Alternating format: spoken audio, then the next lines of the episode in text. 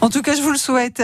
Vous le savez, les vacances peuvent rimer avec annulation. Qu'est-ce qu'on fait dans ces cas-là? Des conseils tout de suite avec Angélique Crépin. Elle est avocate, elle est au micro de Béatrice Aptequier. Maître Angélique Crépin, bonjour. Bonjour. Alors j'ai prévu de partir en vacances, sauf qu'au dernier moment, l'agence a annulé. Elle a le droit dans certains cas. Ah. Elle a le droit si dans le contrat il était prévu qu'un nombre de participants suffisant devait euh, acheter le même voyage pour pouvoir effectivement envisager le séjour.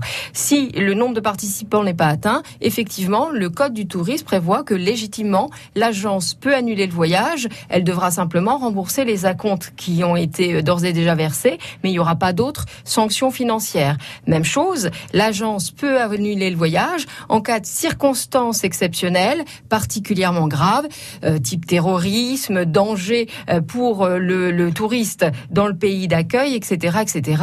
Et la seule chose qu'elle devra faire, c'est rembourser impérativement, bien, bien évidemment, les acomptes qui auraient été versés.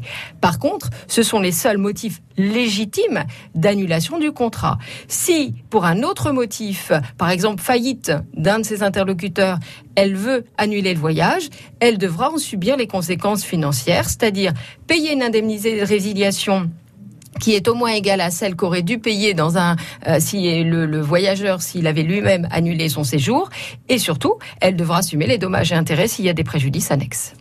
Merci.